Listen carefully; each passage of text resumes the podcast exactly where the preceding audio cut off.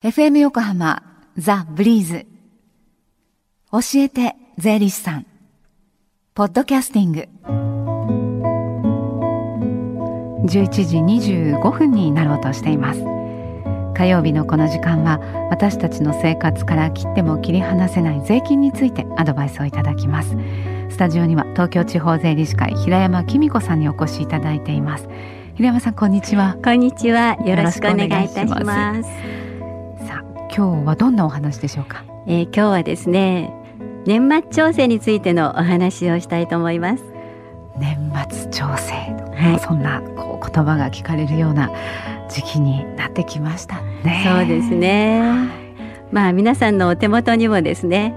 えー、保険会社からあ生命保険の控除証明書とか地震保険等の控除証明書が各保険会社から送られてきてると思うんですよね。はい、それからあと、まあ、会社の方とか個人事業主の方については税務署から年末調整関係書類。それから市区町村からは給与支払い報告書の書類がね送られてきてると思うんですけれども、はい、北島さんのところはどうですか？私は保険会社から控除証明が、はい、はい、あのもうすでにいつ届いておりますがまだ今のところはそれだけですね。そうですか？はい。まああのほとんど10月の中ぐらいからね、えー、送られてくるところですよね、はい、でまああのこの工場証明書というのは所得税ばかりではなく住民税にもすごく影響しますので、はい、えー、絶対なくさないようにね、えー、しっかりと保存していただきたいと思います。はい、はい。でその控除証明書あれここに入れておいたはずなのにあれ見当たらないとなった時は、えーはいもう一回箱をお願いできますよね。そうですね。あの生命保険会社さんに言っていただいて再発行の依頼をしていただきたいんですね。はい。ただあの地震保険とかまあ損害保険関係については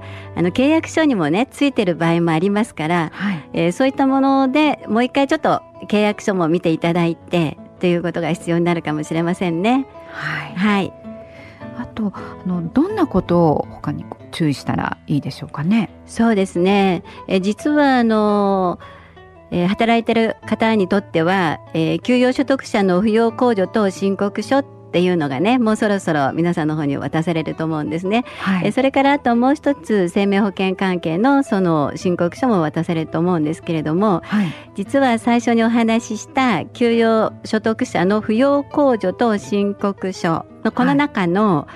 控除対象配偶者とか控除対象扶養親族っていう欄があるんですね。はい、でそこの、えー、25年中の所得の見積もり額っていうのがあるんですが、はい、え実はここは所得の見積額って書いてあるので、うん、え収入ではないんです。はい、ですからこの所得の見積額が38万円以下の人ということになるんで、はい、そこのところがねすごく間違いやすくて収入を書かれちゃう方がいらっしゃるんです。はい。は所得の見積額である、はい、ということそうですね、はい、でえ実はこれどういうふうに違うのかっていうことなんですけれども、はい、やはりあの給与所得者、まあ、アルバイトされてる方よねここの話はね、はい、でこのアルバイトされてる方にも概算でえー、経費控除っていうのがあるんです。まあ、はい、概算の経費控除っていうのは正確に言うと給与所得控除額っていうのがあるんです。うん、ですから、えー、その収入から給与所得控除額を控除して、はい、給与所得の金額っていうのを実は出すんですね。うん、で、えー、大体まあ65万円を引きますので、はい、38万円の所得というと収入でいきますと103万円になります。はい、ですから、えー、収入で103万円までの方はこの65万円を引いて所得金額っていうのを計算していただきます。はい、そうすると控除対象配偶者になったり、うん、えー、扶養ということになるわけなんですね。はい、はい、あのちょうど1年の中でもこのぐらいの時期に来ますと、はい、じゃあ,、まあ1か月、まあ、何日何時間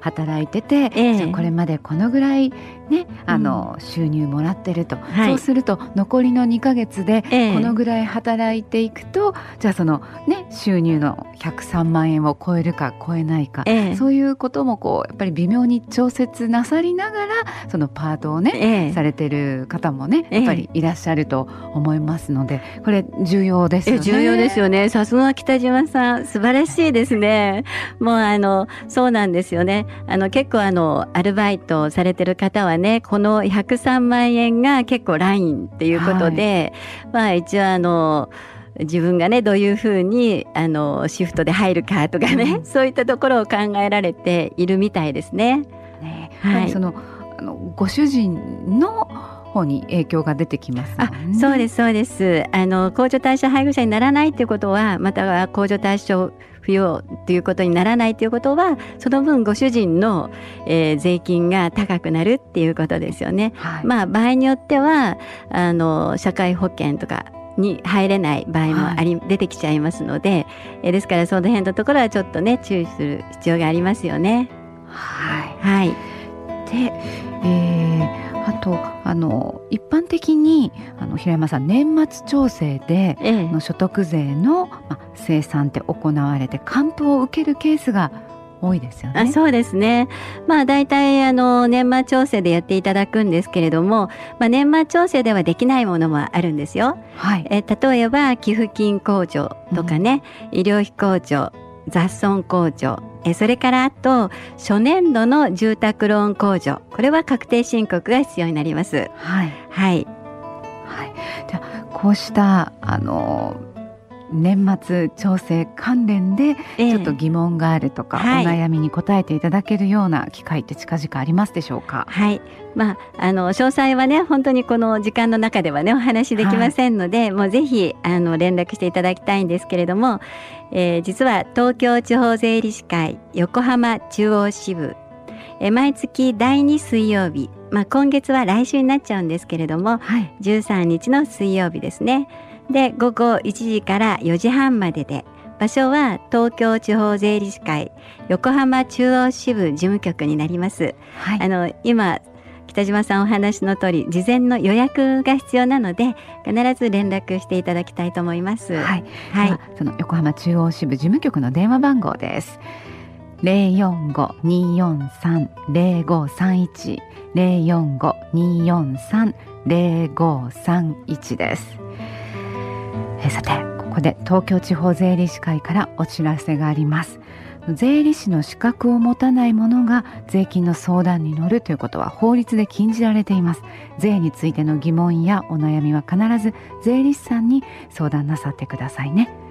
教えて税理士さんポッドキャスティングでも聞くことができます。ブリーズのホームページまたは iTunes ストアから無料ダウンロードできますのでぜひポッドキャスティングでも聞いてみてください。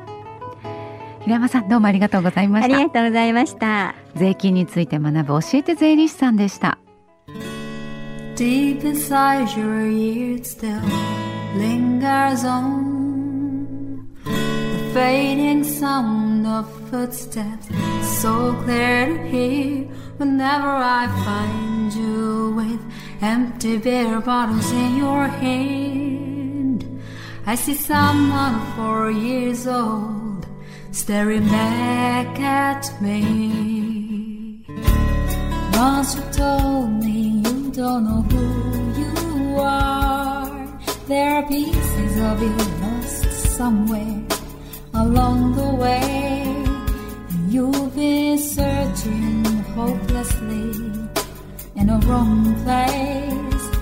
Cause they have always been with you from the very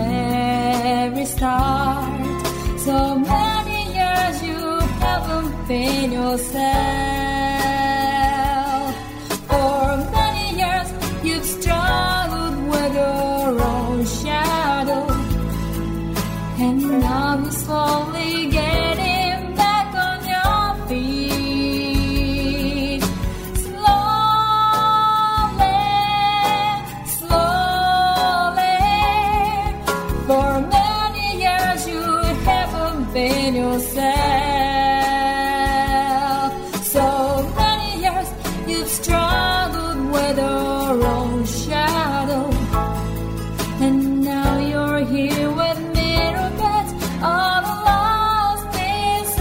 Together.